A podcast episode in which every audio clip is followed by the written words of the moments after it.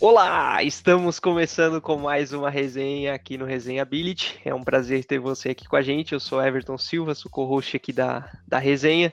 Antes de mais nada, convidar você que está nos ouvindo, que está nos vendo, é, se está vendo no YouTube, se inscreve no canal, dá um joinha aqui nesse vídeo, é, vai ser um papo bem bacana. Se você está ouvindo ali no, no Spotify ou em qualquer outra plataforma de podcast, se, começa a seguir ali a gente para dar uma força aí e acompanhar os, os próximos episódios também. É, eu estou aqui com o nosso amigo e companheiro Alan Santana. Como é que você está, Alan? Tudo bem, Tom? Tudo bem, pessoal de casa? Uh, mais um, um episódio do Resenhability, já é o nosso quinto episódio com um convidado. E a gente trouxe hoje alguém que é muito competente para falar. Eu tanto... já perdi as contas dos episódios. É, eu, eu, eu, eu, tava fazendo esse cálculo, mas é o quinto com o convidado e o sexto episódio normal. Uh, então, como eu estava falando, a gente está aqui com mais uma profissional uh, capacitada, uma pessoa que tem um monte de história para contar e ela que trabalha na área do, do marketing digital há alguns anos já. E aí eu tava, para não cometer uma gafe, eu perguntei para ela se o nome dela tinha sotaque, então eu vou anunciar com sotaque. Uh, então a gente tá aqui com a Erika Vettorazzo. Tudo bem, Erika? Prazer, prazer te ter aqui no Resenha. Oi, Alan. Oi, Tom. Oi, galera de casa. É, exatamente. Que legal. Acho que você falou meu sobrenome até melhor do que eu. Obrigada pelo convite. Estou super animada de estar aqui hoje. Não, o prazer é nosso de ter, ter você aqui, Érica. É, bom, é, eu conheço a Érica do, dos tempos ali que ela trabalhou com a gente na, na RD. É, ouvi alguma das, das histórias que ela tem, ela tem umas histórias bem legais. É, talvez aqui surjam outras, tô, tava bem ansioso para esse papo aqui. É, e antes da gente começar, a gente estava conversando um pouquinho, a Erika falou um negócio que eu já queria começar por ali, que é a, a parte do, de atleta de vôlei, Érica. Conta um pouquinho como que era essa tua, essa tua jornada aí no, no IMCA, como diz tu. O IMCA. Gente, olha. Então, para falar da minha carreira de, de jogadora de vôlei, é bom fazer um disclaimer, uma palavrinha em inglês. Carreira é uma palavra meio forte, tá? Assim, vamos, vamos, vamos, vamos trocar carreira por hobby. Experiência. Eu, é, lazer, lazer com muito, muita persistência. Agora, carreira já um pouco, um pouco forte. Mas é, mas é um pouquinho era... além do, do hobby e da, da brincadeira, né? Porque pelo que tu contou, envolvia ali umas competições, as viagens. Ah, sim. É a parte do esforço. Não, mas eu quando, eu, quando eu era adolescente, quando eu tinha acho que uns 14, assim, eu era mais alta do que a média das mulheres, das meninas da minha idade, né? E aí eu fui convidada, eu, eu fazia natação num clube, que é o IMCA, que da musiquinha, né? Que no Brasil chama ACM. para quem não tá me vendo, para quem tá ouvindo o podcast, eu tentei fazer a dancinha do Vila Tentou, as mãos. Eu, eu, vi, eu vi, foi um mini IMC, foi só um. Foi, foi rapidinho, na cabeça aqui, E aí eu, eu fazia natação nesse clube. E a minha mãe trabalhava nesse clube, então eu passava o dia inteiro enfiada lá. E aí, quando eu fiquei um pouquinho mais alta, né, a partir de 14 ali, me convidaram para tentar jogar no time de vôlei, porque eu era alta. E aí eu comecei a jogar, achei super legal e realmente a coisa foi desandando, assim, né? Aliás, decolando. Desandar foi pro final. E tinha o IMCA, tem até hoje, né? Em vários estados do Brasil. Então tinha essa coisa da competição, de viajar para competir. Entendi. Era entre essa... os clubes a. É, era entre Entendi. os clubes e a gente fazia muitos amistosos regionais para ir se preparando para essas competições nas, nas YMCAs, nas ACMs de outros estados. Mas eu, pessoalmente, joguei só no Brasil, não cheguei a fazer nada, uhum. nada fora, não.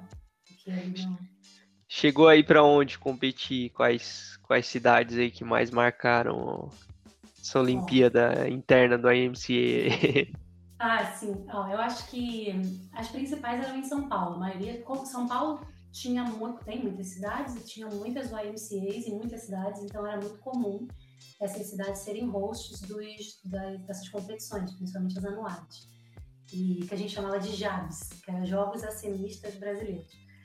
E então eu fui para muitas cidades em São Paulo jogar, fui para Sorocaba, Barueri, acho que cheguei aí para São Paulo capital, e também fui para Porto Alegre, cheguei para Brasília, acho que sim.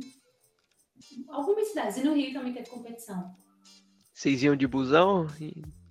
A MC Brazilian Tour, assim, isso aí é.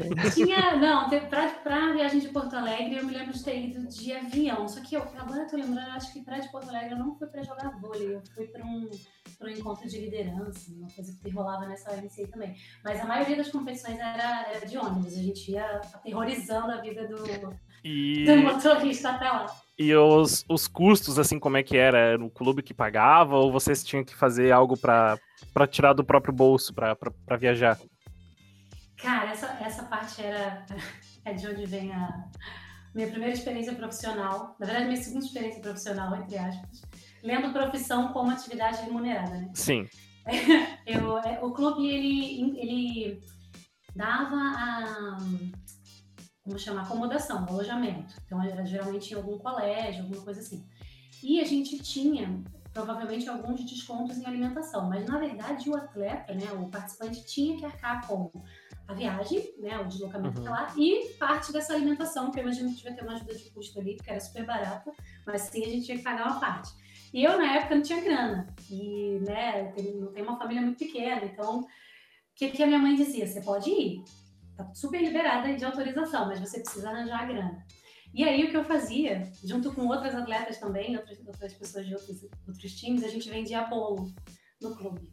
Então imagina, a galera indo pro clube para fazer exercício, se movimentar, ter uma vida fitness e a gente vendendo bolo com cobertura de chocolate, brigadeiro, doce. Adocicando o IMCA ali, né? E olha, descobri que tem uma margem de lucro muito interessante, inclusive. Voltou a fazer isso agora? Não, mas poderia. Porque Largou o marketing boa. digital e foi pro vendo Não, bolo. Foi, foi pra confeitaria. Não, sério, é, a margem é muito boa, vale muito a pena. Pô, que massa, cara. E conta mais um pouco pra, pra gente os, os outros lugares que você conseguiu chegar com, com essa IMCA aí, que sei que você chegou até na, na gringa, né? Até um, um trabalho lá fora, um trabalho bem, bem legal. Sim, sim. Eu tava conversando, né? A gente tava conversando antes de começar aqui, que eu sou que nem vocês. Eu tava ouvindo o episódio piloto e alguns episódios tipo da Carol, do, do Roupato.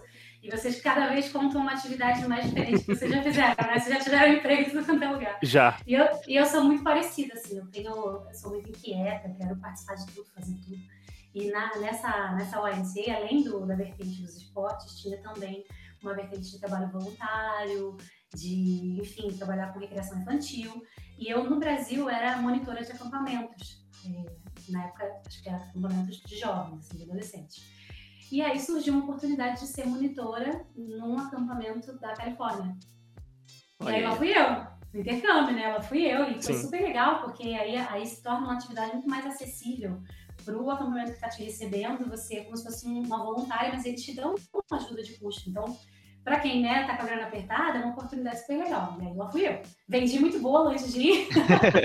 e, aí, e aí fui. Só que aí o mais louco foi que eu cheguei lá para ser monitora de acampamento, que era o que eu já sabia fazer. E lá pelas tantas, no meio do, do acampamento, era um acampamento infantil feminino, porque era de uma igreja católica. E aí eles tinham esses convênios, né? O AMC tinha convênios com várias instituições e eu acabei caindo num acampamento infantil feminino católico. E aí eu cheguei lá para ser a monitora de acampamento. Só que, no meio da, época da temporada, aconteceu alguma coisa, não me lembro muito bem, com o Salva-Vidas. E eu tinha toda aquela experiência da AMC de natação. De eu natação. tinha feito curso, curso com bombeiros, sabia um pouquinho de CPR, que eles chamam, né? Tipo, primeiros socorros, de ressuscitação e tal. As freiras falaram pra mim: você não quer, você não quer substituir o. você não quer substituir o guarda salva-vida, não? Eu falei. Me veio aquela imagem do Baywatch na cabeça, sabe? Eu correndo Pamela Anderson. Pamela Anderson pulando na piscina para salvar as crianças. Vetorado. É, essa, essa era a expectativa, né? A realidade. Eu fiquei ensinando elas a soltar bolinhas o verão inteiro, graças a Deus. Ninguém se afogou, pelo menos não que eu tenha reparado. Ninguém vai pra piscina, né? A piscina tá fechada. Tá é, fazia, fazia só bater pezinho com a bolinha e deu. Cara, que massa. Eu, ia, eu tinha uma pergunta para fazer em relação a esse acampamento, mas o que tu falou já meio que moiou minha pergunta aqui, que era. Mas eu vou, vou dar uma engembrada nela aqui. É que os acampamentos americanos é uma coisa bem, bem caricata, assim, tudo quanto é filme, tudo quanto é série. Tem algum trechinho que pega esses acampamentos infantil. É, eu ia perguntar uma coisa na linha de tipo daquela divisão que tem de meninos e meninas e, Ah, e não sei o que. Então essa divisão já não No- tinha. É, no caso era só de menina. É, mas todo, todo o resto do contexto caricato de ah, marshmallow em volta da fogueira é, é assim mesmo ou é só, só ilusão, assim, igual às vezes no Brasil também tem umas paradas assim. Cara, essa pergunta foi maravilhosa, porque é verdade, tá? É verdade. Aí eles seguem o roteiro ali. É, é a vida copiando a arte, ou a arte copiando a vida, não, lembro direito. Tô igual a Carol, não sei disso. Mas quem ouviu o episódio da Carol, escute. Já entendeu, pegou a referência. Pra pegar a referência. É, não, mas é exatamente isso, Tom. É muito. Ah, gente, eu chamo o Everton de Tom. Não sei, não sei se já chegaram a te chamar disso, mas é o Everton, tá? É, e, e, Entenda, cara, é isso. Everton. Entenda. É isso, é marshmallow na fogueira, é- são as musiquinhas, tem música pra tudo, parece um musical da Disney. Ai, vamos no café da manhã, musiquinha na bandeira. Musiquinha não, né? Saudação na bandeira. Aí vai tomar café da manhã, musiquinha do café da manhã. Vai almoçar, musiquinha do almoço. E eu vou contar um negócio que eu não contei. Acho que eu não contei isso pra ninguém ainda. Olha ó. Bomba. Furo, furo jornalístico. Na hora de dormir, as crianças ficavam com medo, porque é um acampamento, é no meio das montanhas. Ah, eu ia dizer também que tem as histórias, tem as histórias de terror, né, normalmente. É um cenário perfeito pra Jason, pra coisas desse tipo. Não, e fora os, os animais, né? Tinha, às vezes tinha visita de urso. no- Urso, no né? Meu Urso, turno, é. é. no meu turno não rolou. A gente só viu umas pegadinhas, mas ninguém teve um encontro real, né? Mas o que eu ia contar é que às vezes as crianças ficavam meio ansiosas para dormir, né? E aí, um belo dia eu pensei assim, ah, elas não falam português, né? Todo mundo fala inglês aqui, eu vou cantar uma musiquinha aqui para elas dormirem. Só que assim, a primeira coisa que me vinha, eu cantava. Então eu cantei Los Hermanos para as crianças dormirem. Bah, as crianças, Sandy se Júnior, elas soubessem o trauma que essas crianças iam ter cantando Los Hermanos. Eu tô Se lá. elas soubessem a foda. Não, gente, olha, isso foi em 2007. Nem lembro o que estava bombando aqui no Brasil na época, mas eu cantei até Sandy Júnior, verdade. Vanessa Camargo, sei lá. O que, o que era mais melódico, que dava pra Sim. dar... Aí as Uma crianças fingiram tudo que tava dormindo, né? Sai, sai. E, e tu sai, tinha, gringa. e tu tinha quantos anos nessa época, Érica? Eu tinha 18 ou 19. 19, tinha Que 19. uma dúvida que eu fiquei é a questão do inglês, né? Porque tu falou, ah, as crianças realmente não falavam português, mas como é que era teu inglês, assim? Tu já tinha feito algum curso ou algo do tipo, porque pra fazer, se jogar de cara, assim, num, num, num intercâmbio desse pra Califórnia, com 18 para 19 anos, tu já tinha feito curso ou algo do tipo? Não, e sofrer bullying das crianças também, né? Tem um ponto, que assim, É. assim, a gente brasileiro que fala um espanhol, um português de curso, vai pro exterior, os adultos, eles recebem bem, né? Ah, beleza, fala com sotaque. As crianças apontam o dedo e fazem, ah, como é que ela fala o. Então, realmente, realmente, tem que rolar uma preparação. Eu e a minha irmã, a gente aprendeu a falar inglês em casa com, sei lá, Backstreet Boys, Spice Girls. De novo na Muito música, né? bom. É um bom com exemplo. Friends, por que não, né? Com algumas Sim. séries e tal. E aí, depois de um pouquinho mais velhas, assim, a gente começou a ter um pouco mais de grana, assim, para poder né, pagar curso. Aí a gente fez CCA. Eu Legal. cheguei a terminar, terminar, assim, o CCA tem bastante módulo, né? Mas já me fortaleceu bastante para chegar lá. Sim. Mas, assim, paguei muito mico, fui muito zoada, aprendi muita expressão, né? Aquela coisa. Eu acho que foi ali que solidificou mesmo o inglês. Pra quem não fala nada assim, tu me indica esse CAA ou Backstreet Boys? O que, que tu acha que é um caminho melhor aí pra desenvolver? Entre CCA e Backstreet Boys, tu começa com Everybody ou com I Want It That Way? Se você, quer, se você quer ter uma curva de aprendizado mais rápida, eu acho que Backstreet Boy Pegar bem o sotaque, né? É, é, pega as expressões, entendeu? Você já vai pro falado, já vai pro, pro inglês das ruas, né, galera. É porque tanto, tanto pro inglês quanto pro português, se, se um gringo aprende português e aí ele vem pro Rio Grande do Sul, por exemplo, que é da onde eu sou, mas eu tô morando em Floripa. Mas, cara, ele vai per... ele não vai entender boa parte da comunicação. Se eu falar bar pra ele, ele não vai saber o que, que significa. Então não adianta, É. tu, tu pode fazer um curso, mas é só a vivência mesmo que vai te preparar, né? Tu vai pagar alguns micos, mas a vivência vai te trazer expressões que tu só aprende lá mesmo, não tem como aprender aqui no Brasil. Exatamente. E essa questão do sotaque que você falou é super interessante, porque, por exemplo, como eu fiz intercâmbio na Califórnia, tem uma proximidade absurda com o México, né? Uhum. E, de certa forma, quando um brasileiro. Acho que tem a ver com, com a base latina. Quando um brasileiro vai falar inglês, ou quando um mexicano vai falar inglês, quando um colombiano vai falar inglês, alguns pontos do sotaque em inglês são mais ou menos parecidos. Então, muita gente achava que eu era mexicana. E na época eu não falava, e mesmo com cabelo cacheado, mas na época Sim. eu não falava espanhol, nada, nada de espanhol, nada. Então as pessoas falavam, graças, buenos dias, eu ficava, ah, ah, sim. sim, pero que no, começou a puxar um portunhol, como no. Era, era bem, bem isso. Cara, pior que o, os americanos, é, pelo que a gente vê, assim, eles têm muito disso com, com as outras culturas, sabe? Eles têm meio que um. um eles são centralizados ali no, no inglês e na cultura americana. E eu lembro que até tem um episódio de, de Modern Family, que é uma série que eu gosto bastante, que é a, aí tem a Glória, que é a latina ali, que ela tem um inglês bem com sotaque espanhol bem forçado, assim.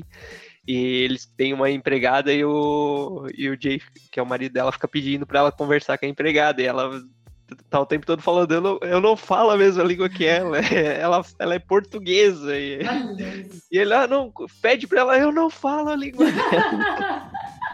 é muito engraçado é verdade, isso. É. Não, é super assim. As crianças também me perguntavam, ah, você fala espanhol? Eu falava, bem que eu queria. Mais uma vez eu fui falar com a minha mãe no telefone e tinha uma outra staff na mesma sala e ela era mexicana. E aí eu falei com a minha mãe alguma coisa, falei um palavrão. Falei, a mãe é foda, às vezes, porra, me dá uma raiva ela. aí quando eu falei merda, ah, você cala essa merda. Ah! É, é bem parecido, né? É bem parecido. No palavrão a gente se une. Se no palavrão a gente se une. Freiras, vem. Peguei ela. Era isso. Mas uh, uma, uma pergunta que, que ficou para mim, tu tinha comentado que vender bolos foi a tua segunda profissão, experiência profissional, que seria serviço remunerado. O que, que foi a primeira? é, vamos revisar esse conceito, né? É. Emprego ou trabalho, tem muitas aspas, para quem não está me vendo, eu estou fazendo 13 aspas, mas é com a atividade que você faz aquilo e recebe dinheiro em troca. Uhum. A minha primeira atividade remunerada foi muito, muito precoce. Eu não sei quantos anos eu tinha, mas eu era assim, muito pequena. E eu ganhava, vira e mexe, aniversário, Natal, aqueles diários que vem com um cadeadinho. Uhum. E as uhum. páginas são cheirosas, que é muito comum dar para as meninas, uhum. né? Moranguinhos da moranguinho, ah, com cheirinho de fruta. Aquele cheirinho horrível. Eu não gostava, achava horrível, Cristian. Mas, enfim, aquele cheiro doce e tal. E as pessoas sabiam que eu gostava muito de falar e tal, que eu já sabia escrever, então alguma idade eu tinha. Eu chuto que eu devia ter uns 10. Uhum. E aí eu resolvi, eu, eu tinha muitos desses diários, aí eu resolvi que eu ia cortar as páginas, encapar com contact e vender como se fosse bloquinho. E aí lá fui eu pro colégio vendendo bloquinhos feitos de diários ganhados de Natal, que as minhas tias não escutem. Mas ganhei 25 centavos para cada bloquinho, gastei tudo com bala. As tia pagaram 3 reais no. Não, eu vendia, vendia só no colégio, porque era pra não dar, não dar treta com quem me deu os blocos. Tá o primo lá, né? Tirando mas, foto. Mas muito boa essa ideia. Muito boa essa ideia. Essa foi uma margem de lucro de 100%, inclusive. É, exato. Ganhava, não comprava. Até que a minha mãe um dia pegou e falou: Você sabe que contact não é de graça, né? Preciso usar isso aí. Aí tu descobriu sobre... aí livros. Teve a primeira lição sobre matéria-prima. Exatamente. Na manufatura, tu aprendeu sobre matéria-prima, não é de graça. Exatamente. Cadeia de manufatura. o fornecedor. Não, remunerar o fornecedor, né? Remunerar o fornecedor. Um real. Exatamente. Cara, que massa, velho. Já nessa linha aí, qual tem mais algum, alguma experiência tua fora do, do normal, não? Que a gente entrou em assim. o resto, o resto já tá na trilha trilha de, de seres humanos. na trilha de, de, trabalho que dá para chamar de trabalho, né? Não, fazer, não precisa fazer o disclaimer. Cara, deixa eu pensar. Eu acho que, deixa eu ver, vendi os bolos. Eu achei uma coisa é. na internet, tá? Ai, procurando, sim! procurando aqui, aí eu fiquei na dúvida, assim, eu disse, é, acho que é ela, assim. Aí eu, eu fui no sobre e eu tive certeza que era tu. Fala um pouco mais sobre Érica Veturazo no fotografia. Ai, meu Deus. Não, antes de te responder essa pergunta, eu quero te fazer uma pergunta, tá. Alan. Você jogou, você jogou meu nome no Google? Joguei. O SEO tá bom. Encontrou? Sim, na, ah lá, na, primeira, algum, na primeira página. Tá. Algum, tá. Não, eu vou perguntar. Encontrou algum comentário meu reaça em algum blog?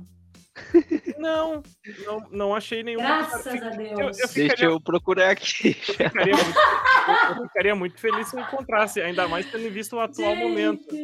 Mas. Não, quando eu, era, quando eu era mais nova, assim, no começo da faculdade, tava muito em alta essa coisa do blog. Na época tinha Fotolog também, gente, entrei na faculdade em 2006, né? Então, assim, era outra realidade, não tinha uhum. Twitter. Gente, graças a Deus, né, não tinha smartphone com câmera. E senão, senão tava todo mundo lascado. Mas eu, era, eu tinha essa mania de ficar, é, fazer meu login, fazer questão de fazer meu login no, no Discuss. Acho que na época não era esse, enfim, qual era o plugin de comentários. Eu fazia o login e eu fazia uns comentários bem reaços. E, e, eu lembro que até alguns anos atrás, já faz muito tempo que eu não jogo meu nome no Google. Se você nunca jogou seu nome no Google, jogue, porque é uma experiência muito boa. É. Eu, eu encontrava ainda alguns desses no blog, sei lá o quê. Eu acho que eu soterrei com, com vida atual isso, né? É uma estratégia de gestão de crise, né? Você é, tem pode ser, publicações porque... que você não quer, você vai soterrando. Nas primeiras páginas, pelo menos, não tem. Nas primeiras páginas, pelo menos, eu não, eu não encontrei nada, assim. Não tá na primeira página do Google, não, não. aconteceu. Não, na primeira página, na segunda página não existe, já é Deep Web quase. É isso, eu esconde é. cadáver. Né? Mas na primeira página eu encontrei o teu site de fotografia, como é que foi essa experiência Deus. com foto? Era só Gente, 3x4? Foi... ah, devia ter ficado, mas 3x4. Não, na verdade, durante a faculdade de jornalismo, eu curti muito fotografia, comecei a puxar uma disciplina de fotojornalismo, introdução à linguagem fotográfica e tal. Uhum. Até minha monografia foi um, um uma cobertura um ensaio fotográfico baseado num livro e tal. Então, eu, nessa época, rumei muito para fotografia. E aí eu resolvi que eu queria ganhar dinheiro com isso. Falei, não, preciso ganhar dinheiro com isso. E, bonita, pensei, fotojornalista ganha mal.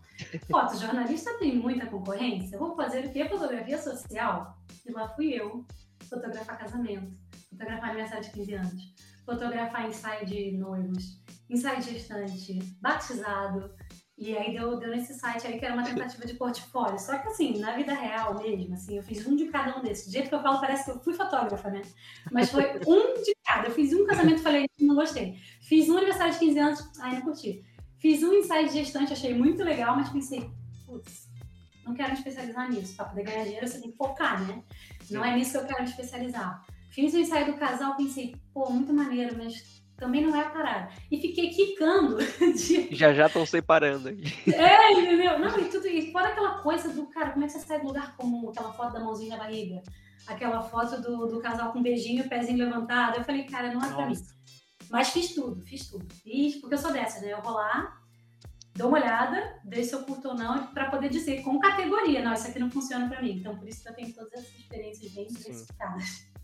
E esse, essa experiência na fotografia direcionou um pouco a tua carreira para o lado de, de social media também, não? Porque tu uhum. tem um, um, histórico legal ali na parte de, de, social media, principalmente lidando com câmera. Ai, Jesus. Então, aquele momento, né? Eu, eu sei, uma coisa é fato. Eu nasci para ficar do outro lado da câmera, pro lado de quem captura, e não do lado de quem é capturado. Né? Isso para mim é muito nítido, assim. Eu, é, eu tentei na fotografia estilo, vamos chamar assim, né? Nunca, nunca segui para o caminho do, do vídeo, porém, como o Everton trouxe esse gancho, né, Everton? Ele já conhece essa gafe. Cara, deixa eu só trazer um contexto antes, né? A Erika, ela trabalhava na RD, e aí na RD tinha, não sei se ainda tem, a gente acabou parando, acho que paramos com isso, mas todo mundo que entrava novo é, tinha que fazer um vídeo e, e falar alguma curiosidade sua, alguma coisa assim. E o da Eric é um dos melhores vídeos da, da RD até hoje. Já passou, sei lá, mais de 1.500 pessoas pela empresa. Mas o vídeo da Eric é muito bom, porque aí ela falou de, um, de uma gafe dela, que ela vai falar na sequência, e ela postou o vídeo ali, o trechinho da, da gafe. E aí, até hoje, no grupo que tem lá no Facebook da empresa, a gente tá, tá dando up no vídeo da, dela para ficar sempre em cima. Porque eu é um tinha melhores. três anos, eu com três anos de empresa, Everton, seja bem-vinda, só para subir o vídeo de novo. e a galera nova tava entrando, é, a galera nova entrando, achando que eu tava entrando junto, e eu ficava, não, isso é pra me fazer passar vergonha mesmo, cara. Não, não só o Everton, né? Bastante gente jogando teu vídeo, cada dia era uma pessoa diferente. Se revezavam, se revezavam. Não, mas essa história é muito engraçada.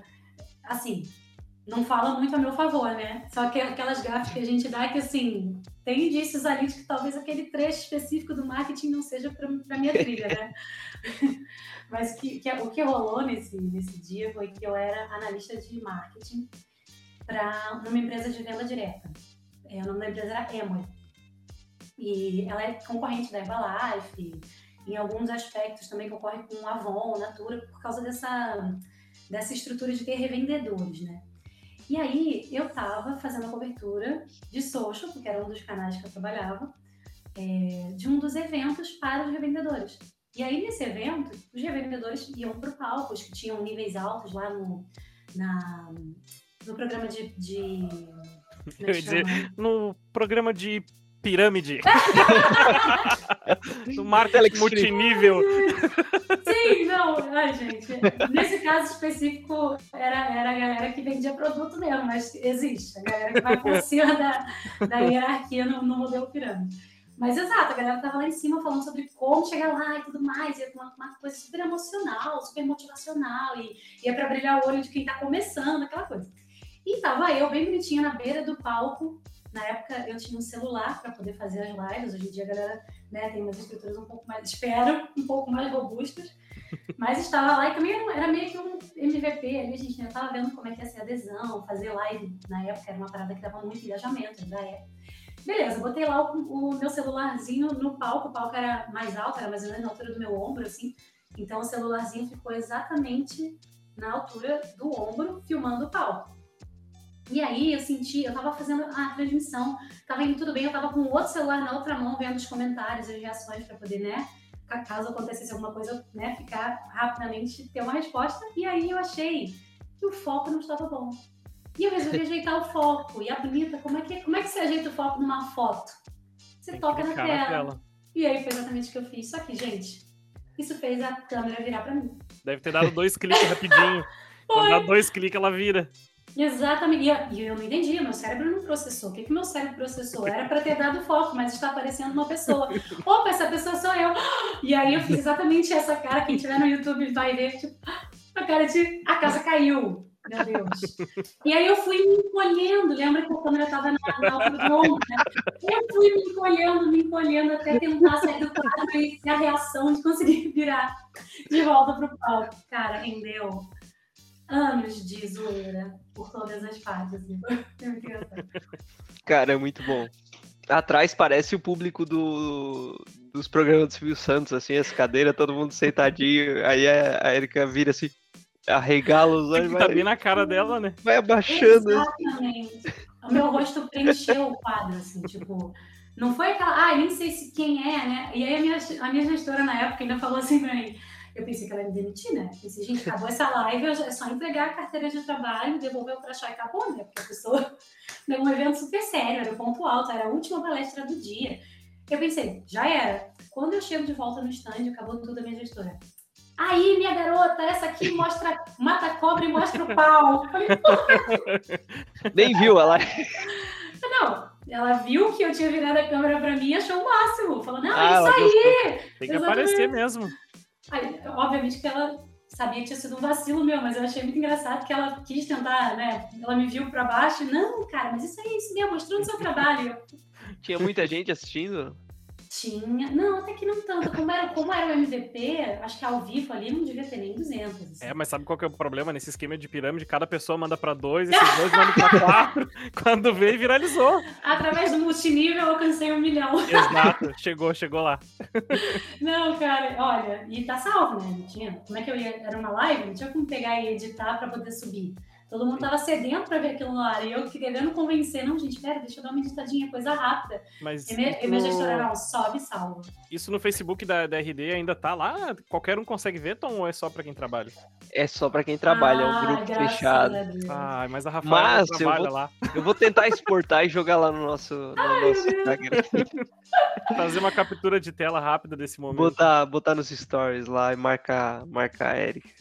Gente, assim, é esse exemplo, eu acho que esse exemplo é legal, assim, vamos dizer, você é profissional de social media, né? você passou por uma situação como essa. Se social media ainda faz sentido para você, o que para mim acabou não muito tempo depois, eu percebi que não é realmente a minha praia, e, mas se para você faz sentido, cara, não desanima, não desanima, porque você vê, até a gestora arrumou um, um silver é. lining ali, um jeito de ver aquilo não, usa a teu favor, usa a teu favor, faz a tua marca. Foi fazer uma próxima transmissão, já começa assim. Já começa já a virar. Cara, já, aí vira um pouquinho, faz a Bom tua que marca. gera engajamento, vocês tinham que ver a quantidade de ha-ha-ha que apareceu. É o papo com a Carol, até ela, ela falou um pouco disso também, né? Da, dos perrengues que já passou em, em live, em palestra. em palestra. e como, como usar isso a, a, a seu favor para dar a volta por cima e tudo mais. Então, tem, tem que ser, né? Não dá pra. Sim. Não dá pra baixar a cabeça e começar a chorar ali, que senão o povo, o povo cai matando em cima. É, e assim, você acaba fazendo aquilo ser maior do que de fato é. Porque se for ver, a live Sim. tinha uma hora. E a minha participação teve dois segundos, três segundos. Então, assim, não tem pra quê, né? Mas ficou melhor do que a live inteira. rendeu, rendeu assunto pra, pra muito mais do que a live, com certeza. Saiu da pirâmide lá da Terra. Uma, uma dúvida que eu, que eu tenho, pra. Tu, tu se formou em jornalismo, né? Sim. E do, do jornalismo para o marketing digital, assim, quando é que foi aquela virada de chave que tu teve? Quando que tu, que tu viu que realmente queria seguir nessa área? Porque tem muita gente que, que tá no mercado ainda, ou pessoas que estão fazendo uma faculdade e pensam, cara, eu tô me formando em, em, jornalismo, eu tenho que seguir no jornalismo. Como é que foi para ti é. essa, essa virada pro, pro marketing? Sim, esse, esse ponto que você falou é super importante, super interessante mesmo para quem está começando, né? Às vezes a gente faz aquela graduação e até por motivo de tempo e investimento que a gente fez naquilo, a gente meio que se impõe. Não, eu preciso seguir isso, porque foi isso que eu fiz, né? Às vezes pressão Mas... dos pais também, né? Por, pressão... por seguir aquela carreira. Porra, e paguei você... aquela faculdade. E você ficou quatro anos, cinco anos, sei lá quantos anos, para poder largar e fazer nada, né? E fazer outra coisa. Fazer marketing multinível, né? Então, então assim, o que aconteceu comigo foi, foi uma coisa no meio desse caminho ali de, putz, eu Sou jornalista, estou me formando nisso, tive experiências de estágio em algumas áreas diferentes de jornalismo, então, ah, um pouquinho de assessoria de imprensa numa agência, um pouquinho de produção de rádio e TV no, no TRF, no Tribunal do Rio de Janeiro, é, enfim, algumas experiências assim mais variadinhas, fiz questão, né, de, de durante o período de estágio tentar viver aspectos diferentes do, do jornalismo, o que é uma especificidade do jornalismo ser super versátil, né? E no fim acabei não me identificando de verdade, de verdade mesmo com nenhum. Embora eu tenha me apaixonado pela fotografia, não queria fotografia ou fotojornalismo. Embora eu tenha curtido muito radialismo e locução, não era exatamente com isso que eu queria trabalhar. Então, é, o que aconteceu foi meio que eu segui um caminho de, putz, mas eu gosto de escrever. Talvez eu não queira trabalhar num jornal, né, numa, numa redação, porque pensava muito em estilo, em qualidade de vida, né? Uhum. Pensava, putz, é muito puxado, a remuneração não é tão boa. Eu nem sei se eu realmente tenho esse tesão todo por hard news, assim. E aí eu fui, fui então, abrir um pouquinho o leque para explorar outras oportunidades. E aí, nesse, bem no período, assim, pós-formada, uma colega minha da faculdade estava trabalhando numa revista chamada Revista Seleções, que lá nos Estados Unidos é Reader's Digest, que era uma revista super popular nos Estados Unidos. No Brasil, se eu não me engano, na época ela era, sei lá, quarta mais lida, uma coisa assim. É uma revista de um nicho, assim, 50 plus, 55 plus, uma galera mais velha. Uhum. Uma revista de, de, atualidades, assim. Tinha uma sessão só de piada. Na época, assim, era, era uma oportunidade que eu falei, caraca, empresa norte-americana. E essa minha amiga, ela ia tirar uma licença porque ela ia casar e me andar com as férias. E aí ela me indicou como substituta. E ela trabalhava com é, copywriting. Na época eu sabia nada sobre copyright. E para quem não sabe sobre copyright, é, essa, é essa pegada da redação, porém sempre tem uma interface com, algum, com, uma, com alguma adaptação. Então, por exemplo, na época, as seleções do Brasil recebiam muitas, muitas peças promocionais que estavam indo bem em outros países. Então, a gente fazia um esforço de tradução com, com freelancer, mas depois fazia a nacionalização, adaptava aquele conteúdo para o nosso, pro nosso contexto brasileiro. Uhum. E, enfim, dentro do copywriting tem vários, vários desmembramentos, mas esse era o específico que eu atuei. E tinha a ver com a minha carreira de jornalista no sentido de, pô, é uma expressão textual, é uma coisa de, de trazer, transportar isso para a nossa cultura, pensar nas, em algumas relevâncias, algumas correlações. Só que no duro, no duro, que tinha em comum é o quê? Redação. E, e aí, putz, dei muita sorte que na licença dela, eu gostei muito do time, o time gostou muito de mim, acabou logo em seguida surgindo uma vaga de freela, não era ainda CLT, que eu ganhava por peça, e eu, nossa, como assim, né? Ganhar por peça, dá para voar nisso aqui. Virei workaholic louca, comi as peças, assim, muito rápido. E eles estavam fazendo a migração do, do marketing tradicional para o marketing digital. E aí começou a surgir muita peça, peça, entre aspas, de e-mail marketing. E aí é que foi realmente o que me pegou, que eu falei assim, cara, meu marketing é isso, é o que eu quero fazer. Sim. Gostei, vou ficar aqui. E foi que eu comecei a. Foi assim que eu comecei a realmente entrar no marketing. Porque até então o copywriting não necessariamente precisa ser para marketing. Né? Sim. E aí foi, foi basicamente esse o começo. Que massa. Cara, show de bola. É, vamos, vamos falar um pouquinho, então, seguindo a parte do, do marketing aí, é, que tu chegou no, até na parte do, do marketing internacional, né? Marketing para outros países ali. É, fala um pouquinho aqui pra gente qual que é a, a diferença quando a gente trabalha. Primeiro, quando a gente trabalha para uma, uma empresa menor, assim, para uma estratégia que está, como tu falou ali, ah, migrando do, do tradicional para o digital. E quando a gente trabalha para uma empresa que já tem um marketing digital consolidado, acho que é um primeiro ponto interessante. E um outro ponto que eu acho que é legal a gente falar um pouquinho é a diferença quando a gente trabalha olhando para o Brasil e para os outros países, se tem diferença. Uhum. Não, total, total. Esse, isso também é um ponto até para a gente lembrar da que o aluno falou, né? O pessoal que está começando, para poder entender mais ou menos esse universo e, e, ver onde se situar.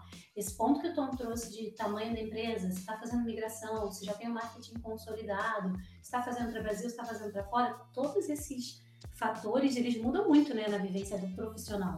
Então, por exemplo, você ser um profissional de marketing numa empresa pequena, ou então uma empresa que está ainda começando seus passos no digital, é uma vivência muito mais generalista. Né? Então é muito difícil você, numa empresa pequenininha, conseguir ter uma pessoa para o texto, para content, né? uma pessoa para canais, uma pessoa para estratégia. Você não vai ter. Você muito provavelmente Sim. vai ter talvez uma pessoa mais sênior e, e, uma pessoa mais júnior, ou então uma pessoa ali plena que lide com as agências, se tiver agência, uhum. e vai ser se vira nos 30, né? É, se não Você... for a mesma pessoa fazendo tudo, né?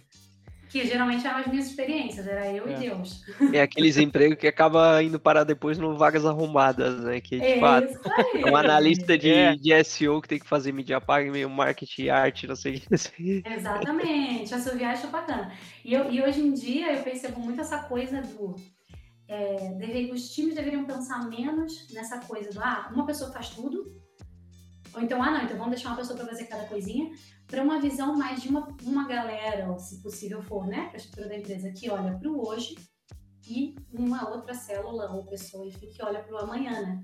Porque uhum. eu acho que essa, aí esse que começa a ser o, o diferencial entre você estar tá numa empresa pequenininha, atuando com marketing digital, sendo super generalista, fazendo um pouquinho de cada coisa, igual pato, né? Nada anda e voa, mas não é especialista em nada, né? De fato. E, e aí você migrar para uma estrutura de marketing, a estrutura de marketing está um pouco mais madura, então você vai ter pares, você vai ter mais gente fazendo atuação em canais ao mesmo tempo que você, então você já vai ter um pouco mais de dente ali interno para fazer. Você consegue se aprofundar muito mais, por exemplo, hoje o Tom super especializado em SEO.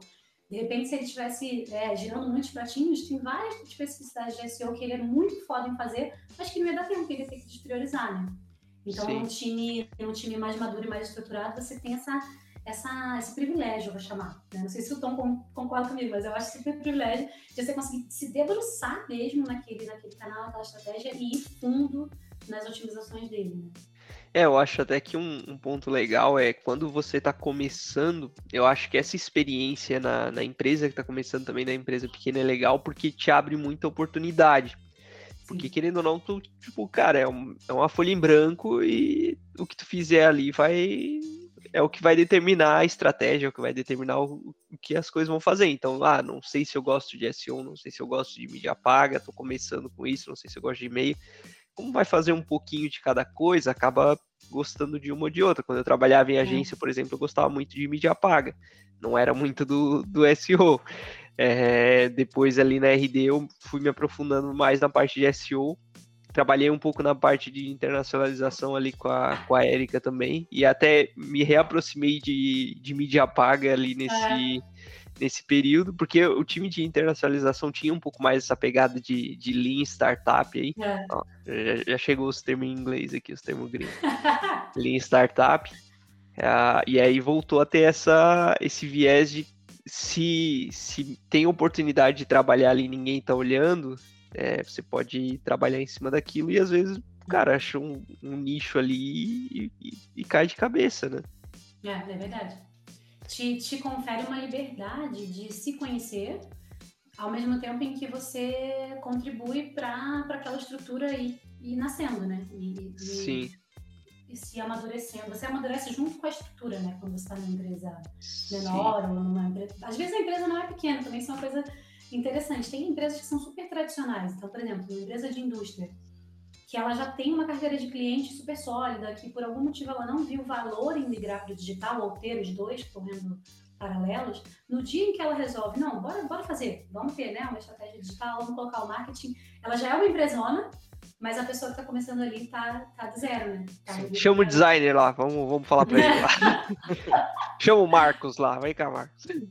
E, e uma coisa que, que, que agora vocês estavam falando sobre empresas menores e empresas maiores já consolidadas, o que, que tu, tu acha que é o, o, mais difícil, assim, tu pegar uma empresa, uma estratégia de que não tem uma estratégia de marketing e uma empresa pequena fazer ela crescer aos poucos, galgar os primeiros passos ali, ou já pegar uma empresa que já é consolidada e manter no alto nível, porque assim como vai com grandes poderes vem grandes responsabilidades, já diria o tio Ben, Ben Parker, e, e tu manter lá em cima e, e não deixar os, os indicadores caírem, no caso. Seria mais difícil crescer uma pequena ou manter uma grande lá em cima? Eu, pessoalmente, eu acho mais difícil manter uma grande lá em cima. Porque aquele crescimento incremental mês a mês, ele é um desafio, ele é um puta desafio. Sim. Você, você pode ter, né? A gente vê muito isso acontecendo em startups ou ramp-ups é, grandes, a própria RD. É, chega uma hora que você chega num patamar que você já atingiu uma fatia muito grande do teu mercado uhum. e, e aí vai ter meses em que as suas estratégias, as suas tentativas, experimentos vão trazer bons frutos, mas isso não é, isso pode ser um falso positivo ou uma coisa que você fez que não deu lá tanto, tanto resultado, pode ser um falso negativo. Então eu, eu acho mais desafiador o, o cara que já está grandão, a empresa que já está grandona, manter aquela ascensão residual ali, incremental a cada uhum. mês. Acho bem mais. Legal. Cara, concordo. Até porque o, a empresa que não faz nada, a empresa pequena, meio que tu começa ali no beabá e o beabá já vai trazendo os resultados. Né? É o famoso que vier é lucro, né? É. Eu tô no tipo, zero, ah, eu, só, só tenho, eu tô no, no fundo lá do poço, só tenho como é. subir, não tem como descer mais. Não gerou lead, é. tipo, gerou 5 leads no mês. Pô, tu não gerava nada. que ótimo. Aí depois gera 10, 100% de aumento. É. é. Dobramos aqui, né? Bota no, no relatório lá, 100% de aumento na geração de leads. Sim, não vou falar os números. É, não fala nenhum absoluto. Tem só mas porcentagem. Tem um, mas tem um desafio, né, nesse, nesse modelo de tô começando, e aí tudo, tudo que vem é lucro e tal, aí eu acho que é um pouco mais no, na qualidade do trabalho desse profissional. Porque no caso da empresa consolidada, que você está buscando um, um, growth, vamos chamar assim, né, um, uma, ganhar um pouco mais de escala, ou enfim, ter lá o aumento residual, residual não, o aumento... Incremental. É, incremental é, você tem um pouco mais de qualidade de vida como profissional, porque você tem um time estruturado, você tem processo, uhum. você tem planejamento. Em tese, você tem uma estrutura de dados super organizada. Em tese, você em sabe tese. que Mas em tese tá lá para você. E o profissional que tá hustler, né, que, que falamos aí no marketês, tecniquez, esse, esse hustler, ou seja, esse, esse ou essa guerreira ali, é, batalhando no dia a dia, acaba tendo um estilo de vida muito mais puxado, né? Porque uhum. tem que girar todos os pratinhos, tem que se organizar com planejamento e com entrega, né? Então, é, eu acho que tem um desafio muito mais prático, porém, do ponto de vista de carreira intelectual e, e de, de, fato de desafio, eu, eu acho o, o, primeiro cenário mais desafiador mesmo. E aí o Tom tinha até perguntado da internacionalização, acabei nem falando, né, Tom? Da Achei bem daí, então. Né? Porque, opa! Eu acho que o Alan caiu. Não, mas segue aí, segue falando é. aí que ele tá. entra. Então, ó, volta. Voltou o menino aí. Olá! Deve queda. Mas eu, mas eu, não, eu esperei você voltar para continuar, tá? tá mas o que eu, eu, acho que o ponto sobre você, a diferença, né, entre você ser o um profissional de marketing de uma empresa que tem uma operação nacional, então um brasileiro, uma brasileira numa empresa brasileira fazendo operação no Brasil, é que você está numa zona de conforto do ponto de vista cultural. Então, quando você desenha a tua persona, a jornada, você muito provavelmente vai fazer isso de uma forma mais natural, intuitiva, sem grandes esforços ali fora da caixa, porque tem a ver com a sociedade onde você se constituiu. Né? Uhum. Isso se você está fazendo esse tipo de marketing onde conhecer profundamente a tua persona é a, né, o carro-chefe da tua estratégia. Não conheço outro, mas pode haver, né? E, e na internacionalização, acho que você já começa um desafio cultural, onde você precisa sair do seu sapato e ir parar no sapato de alguém de um outro país. Dependendo do seu background com aquele outro país ou com aquele outro mercado, é possível que isso seja do zero para você, como foi o meu caso. Eu nunca estive no México, eu nunca estive na Colômbia, eu nunca estive em Portugal, eu nunca estive na Espanha, mas a gente tinha campanha para esses países. E, e, aí, como é, que, como é que eu vou pensar nas diferenças entre o brasileiro o mexicano o colombiano o português? Aí é um problema. Talvez a gente às vezes pensa assim, ah, estou internacionalizando, então eu vou pegar o que o brasileiro pensa e vou traduzir, adaptar para o que o colombiano pensa. Pá! tá aí o primeiro defeito. Não faz isso, sabe? Começa do zero mesmo, não tem problema. a menos que você tenha pressa, que eu também não aconselho. Mas eu acho que uma coisa que, que faz com que a internacionalização se torne mais factível é você cortar o cordão umbilical com que você conhece seu país de origem, porque isso pode te trazer uma base de comparação imprecisa. Então você já vai partir de um pressuposto que, que tá, pode te trair lá na frente. Uhum. E aproveitando então já o gancho, quais foram as, as buchas que tu já passou, as, as calças curtas que tu já passou aí nesse, nesse período trabalhando com internacionalização e tendo que desenvolver esse lado latina né? Bicho! Olha, primeiro que assim, né? Eu não falo espanhol.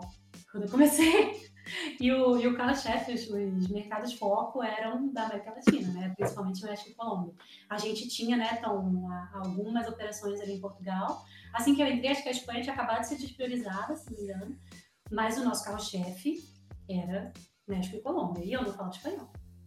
Então, meu primeiro perrengue foi aprender espanhol no menor prazo possível de tempo né? Para ter independência e para conseguir consumir os conteúdos, porque isso faz muita diferença, né? Se você, como profissional de marketing, quer atuar no mercado mexicano, vamos supor, você precisa se inteirar dos veículos de comunicação mexicanos que são relevantes para aquela pessoa, você precisa ver Cara, não precisa me mergulhar como antropólogo, mas é legal você conhecer alguns aspectos culturais que você sabe que no teu trabalho, na tua estratégia, vão fazer diferença. Se você não fala idioma, Sim. não sei se a gente pode falar assim, mas tu tá fudido. Bota um, pi. Fala, não, pode falar. Pode falar. Tá no explícito. Porque você começa no. É, boa, tá bom. Se alguma criança estiver ouvindo, pode sair, que não tá na época ainda, acho que é uns anos. mas, o, mas eu acho que tem, essa, essa pra mim foi, foi o primeiro perrengue. O segundo perrengue foi eu, eu sou uma pessoa. É meio paradoxal falar isso, mas eu acho que eu sou autoconfiante demais. Eu acho que eu peco na autoconfiança. Porque eu tinha, sei lá, seis meses de, de atuação na expansão internacional, tinha um espanhol de exatos seis meses e resolvi que eu ia dar um webinar sobre e-mail marketing avançado em espanhol. Onde que a gente peca? Na autoconfiança. Não estou dizendo que não é para ter autoconfiança, isso é muito positivo, mas cara, dosa. Porque cheguei na, na, no webinar me preparando, né? Ainda na preparação, falei, cacete, tem um monte de expressão técnica, eu vou esquecer tudo, eu vou enrolar, eu vou falar em inglês. A galera do México curte, a galera da Colômbia não curte inglês, ex. enfim, comecei a pirar e aí no dia do webinar eu acho que talvez eu tivesse os conhecimentos suficientes para fazer aquele webinar em espanhol, mas eu fiquei tão nervosa que eu acho que eu esqueci até o meu nome.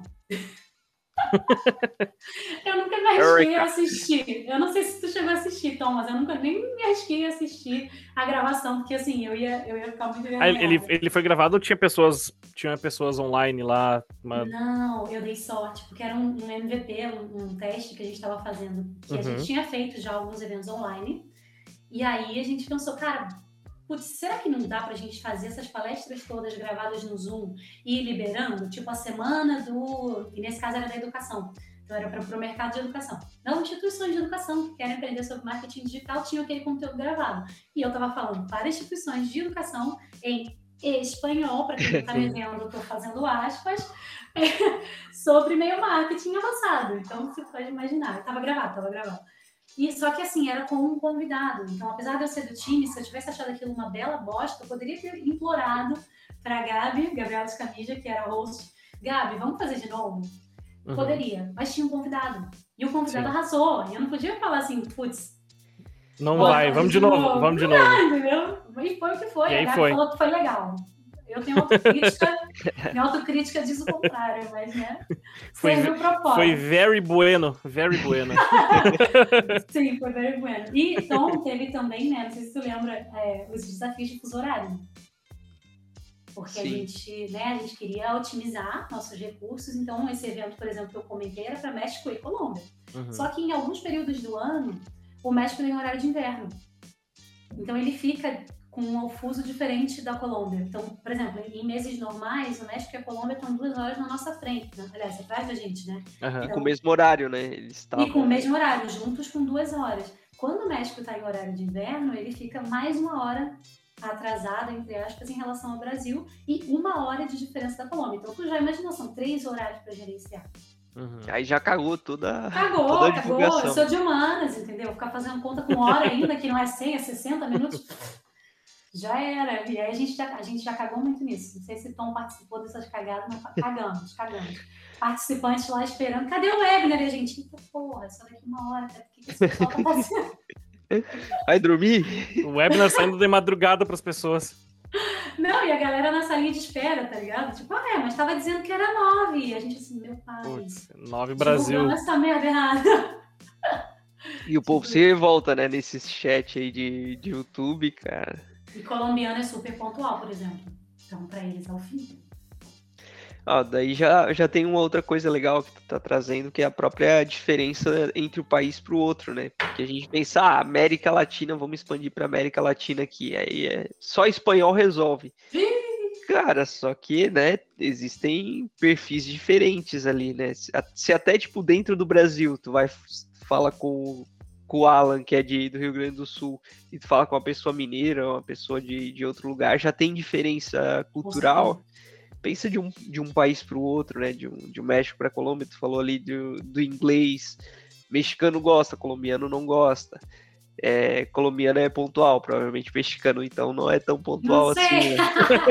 não sei se é ou não é, mas não é uma marca registrada. Chegava lá dando buenas, já tava no final do web, oh, ah.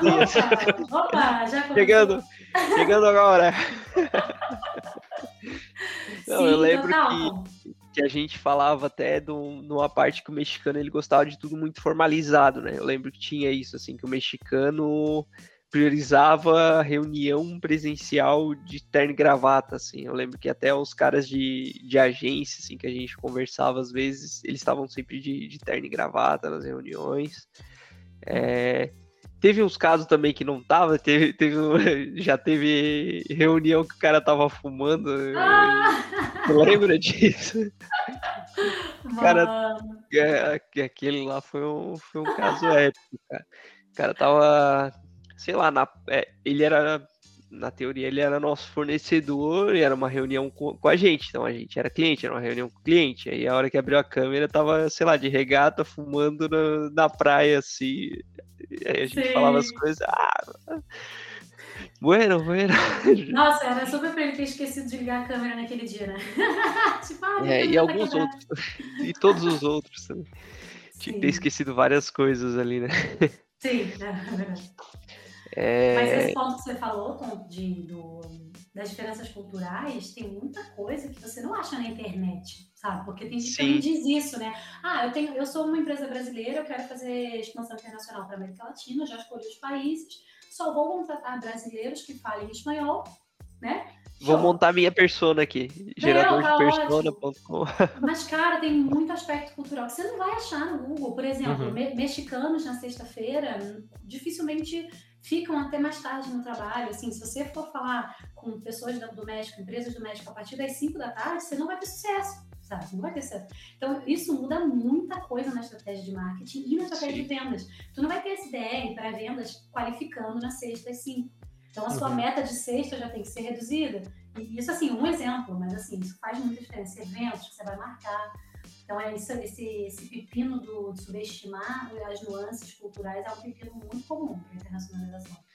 Sim, é, e é, o, é o caminho que eu acho que 95% da, das empresas brasileiras, quando pensam, ah, vou internacionalizar o um negócio aqui, é o caminho que eles levam, né? Vamos então botar em espanhol e falar com os, com os, com os hermanos aqui, com os vizinhos. Resolveu, resolveu o problema da língua, resolveu tudo, mas tá é. bem longe de ser isso. Longe disso. Eu lembro até que o. Eu não lembro onde necessariamente eu vi isso, mas tem um. Tinha um artigo falando de. criticando essa, essa cisma que a gente tem de sempre olhar só para a América Latina, por exemplo. É, tem mercados muito fortes que são poucos explorados, tipo Egito, é, Turquia, uns países que, que ninguém tá olhando, mas a gente também não olha por ter a barreira de idioma, que é bem diferente do, do nosso, não é o espanhol ali que, que manda ali um, um portunhol, um espanhol de canas vieiras, já, já tá meio caminho andado. Chama o Messi, né? É, chama o Messi para trocar uma ideia ali. E, e bueno, né, a gente acaba sempre tendo tendendo aí para esse caminho mais fácil de ah, vamos para expandir para América Latina e às vezes não pode não ser a, a melhor ideia, porque de qualquer forma, para seja para Colômbia, seja para o Egito, vai ter que ter esse estudo local, essa adaptação local e fácil não vai ser para nenhum dos dois. Total, e se possível for, inclua, né, essa empresa, né, inclua pessoas locais é. Se, se, você tiver essa possibilidade, porque não é tão simples quanto parece, né? Tem questões Sim. fiscais, de, de, legislação trabalhista e tudo mais, mas o mundo está se, se desburocratizando nesse sentido. Então, tem até métodos de pagamento internacional que você consegue deixar combinado com aquela pessoa, com aquele colaborador. Ó, você quer receber na tua moeda local, quer receber em dólar. E aí, para a empresa, ela faz aquele pagamento lá nessas entidades internacionais e rola, entendeu? Então, ter pelo menos uma pessoa local na tua, na tua estratégia de expansão internacional ajuda muito, porque já pula todas essas etapas da barreira cultural, no mínimo. Sim. Não precisa pegar o, o brasileiro que fala espanhol e, e não ter nada da, da cultura do país, né? E Pega nunca saiu daqui, nunca saiu daqui para falar do, do para representar o México, por exemplo. Ah, esse cara fala pelo México, mas ele mora em Itaguaçu e nunca saiu dali. Pô, aí, né? Complicado, né? Complica. vai passar batido. A única experiência é os hóspedes do hotel argentino, é trabalhar no hotel ali, fala um espanholzinho, tá bom. Sim, exatamente. Ah, bacana. É, Érica, fala um pouco pra gente, tu tem uma... Vamos falar de, de skills aí de, de trabalho, ó, mais um terminho gringo para nosso funcionário, das skills para trabalho. Só que tu tem, tu tem uma skill que, que é um pouco diferente da, do currículo ali, que tu trabalha muito a parte do, do mindfulness, né? É, já fez alguns, alguns trabalhos ali, alguns trabalhos não, né? Alguns, é, algumas experiências com a gente ali de, de mindfulness é, durante reuniões e tal. Sempre foi muito legal como que tu puxou essa, essa vertente aí da, do mindfulness é, no, na tua rotina, na, na tua carreira, assim, como na tua vida, né? Não só carreira.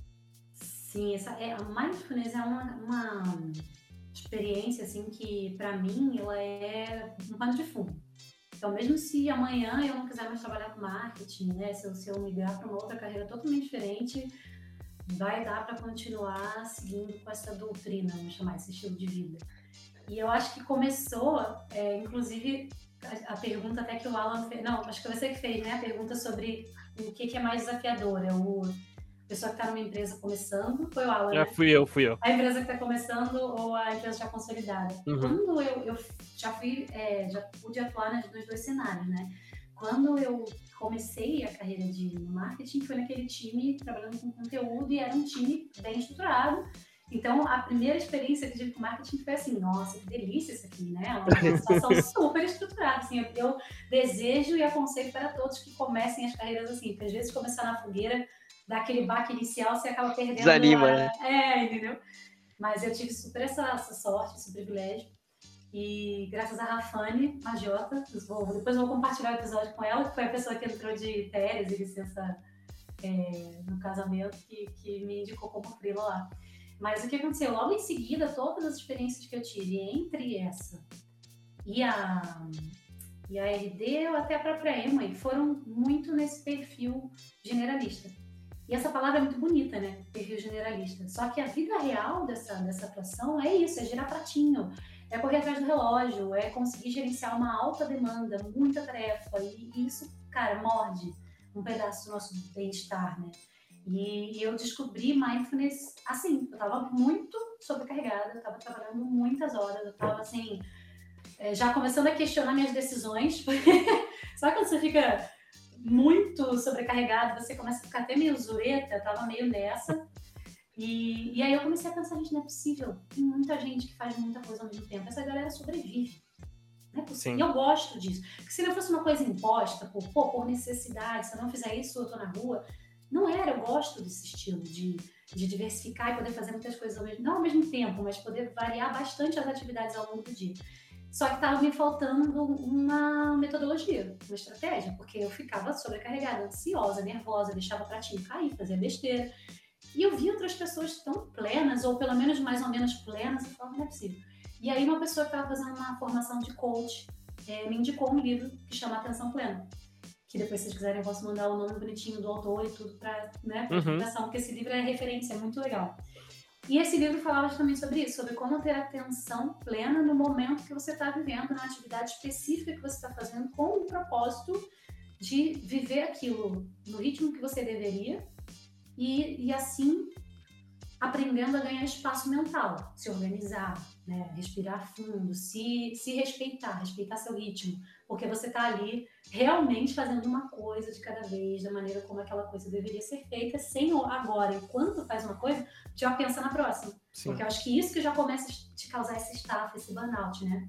É a antecipação das tarefas seguintes enquanto você ainda está no atual. Quem, quem faz muita coisa ao mesmo tempo não faz nada direito, né? É o danado do pato, né? Ele é. nada, ele voa, ele anda, mas ele é uma bosta em cada um isoladamente. Mas não faz mais fundo. Ele faz mais fundo. Mas não se para quiser... pra respirar. É, se ele fizer, ele migra para o sul também, né? Ele tá certo ali na natureza dele. Mas a gente não precisa disso, né? A gente pode fazer uma coisa efetivamente de cada vez. Isso, Sim. inclusive, é uma ferramenta de produtividade. Então, assim, eu gostaria de dizer que o meu começo no mais, no mais foi super filosófico, nossa, coisa linda, autoconhecimento, né? Coisa bem. Não, não foi, tá? Foi, foi, foi, foi com o objetivo profissional de aumentar ainda mais a minha produtividade, exatamente. E manter meu emprego, né, no mínimo. É, e, para muita gente, mindfulness é, um, é uma modinha, né?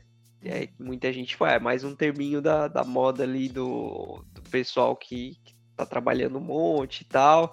É, é o mindfulness, é o growth hacking, é, é, tá é, palavra, mistura, é palavreado, mistura um pouco com palavreado de coaching, que daí já vem com mindset, já vem com Nossa, coisas desse tipo. Mas o mais engraçado, né? O mindfulness, sim, total modinha, tá na modinha, mas é aquelas modinhas que, pô, que bom que tá na modinha, porque se a galera realmente se debruçar e, pô, olhar pro benefício que aquilo pode ter, e é super individual, uhum. tá? tenho certeza que vai ter gente que vai tentar e vai achar uma bosta. Sim. E vai ficar mais nervoso ainda. Isso não, não tem receita de bolo, entendeu? Mas para mim, infelizmente, hoje eu digo isso. Infelizmente, eu descobri mindfulness para trabalhar mais, para ser mais uhum. eficiente. Eu acho isso infelizmente porque no fundo essa sede pelo mais, pelo muito, pelo meu Deus, é tudo ou nada, isso não é muito saudável no longo prazo, nem no curto, né? Mas mais mais destrutivo ainda no longo prazo.